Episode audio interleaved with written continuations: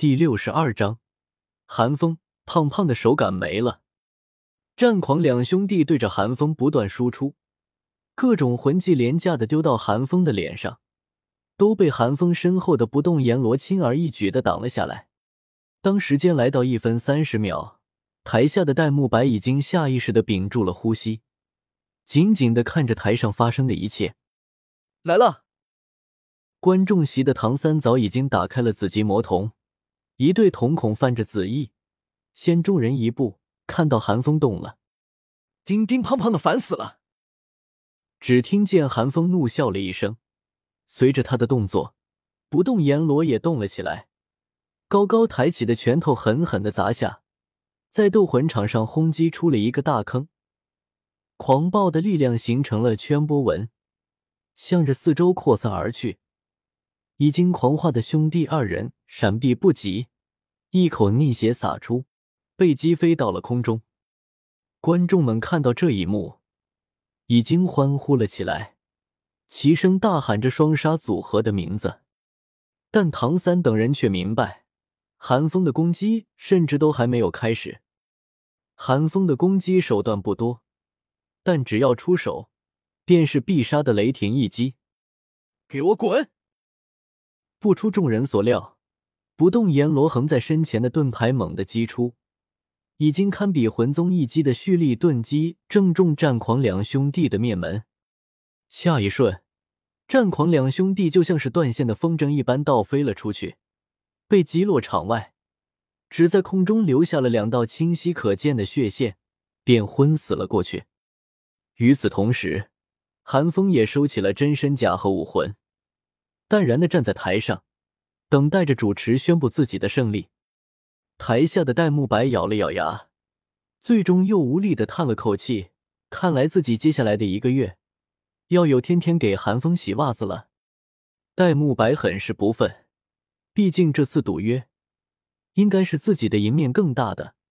寒风的蓄力盾击虽然强大，有一锤定音的效果，但前摇的蓄力过程太长了。可谁能知道，韩风居然遇到了两个愣头青，甘愿扮演充电宝，直接给韩风充满了。接下来的几天内，众人重复着白天史莱克学院，晚上大斗魂场的生活，都是些个人战和双人战，团战倒是还没有遇到过。唐三和小五的三五组合，成功斩获了二十七战二十七胜的华丽战绩，个人战的战绩同样耀眼。朱竹清和宁荣荣的组合磕磕绊绊，倒也获得了不错的成绩。朱竹清的个人战则显得有些惨淡，实在是大斗魂场的场地太限制敏攻魂师的发挥了。朱竹清往往刚刚起步就要出界了，很是憋屈。戴沐白和奥斯卡的二对二战绩同样中规中矩，但因为双杀组合的缘故，每次看到戴沐白上场。观众们都喊着双杀，倒是奥斯卡像个小透明一样。说到双杀组合，戴沐白和韩风在大斗魂场的名气甚至超过了不少魂宗强者，以至于索托大斗魂场的敖主管还亲自找上了门来，和他们商议表演赛的事情。因为韩当和敖主管的关系，韩风不好直接拒绝，只好模棱两可的答应了。虽然拒绝了打表演赛的请求。但还是同意会隔三差五和戴沐白上场玩玩。当然，双杀组合也不是战无不胜的，这几天也输了几场，但这并不影响观众的热情。剩下的马红俊，因为只能打个人战的原因，积分和奥斯卡、宁荣荣差不多，这让马红俊天天叫嚷着想打团战。而今天晚上正是马红俊心心念念的第一场团战之时。可晚上的斗魂，白天马红俊就被人打了。戴沐白等人将马红俊包围，打量了许久，方才确定，眼前这个鼻青脸肿的家伙正是马红俊。胖子，你终于觉醒了第二武魂猪头了吗？奥斯卡忍俊不禁的看着马红俊，幸灾乐祸的说道：“胖子，你被人打了？”唐三也是嘴角一抽。戴沐白更是直接拍了拍自己的胸膛，大包大揽的说道：“胖子，说，谁打的你？哥哥们帮你报仇。马红俊没好气的瞪了几人一眼，但表情的变化却牵扯到了他脸上的伤。马红俊顿时倒抽了一口凉气，痛呼连连。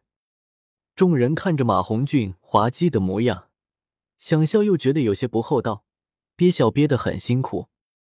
唯独只有韩风一人脸色不变，不为外物所动，眼中无喜无悲，与其他人格格不入。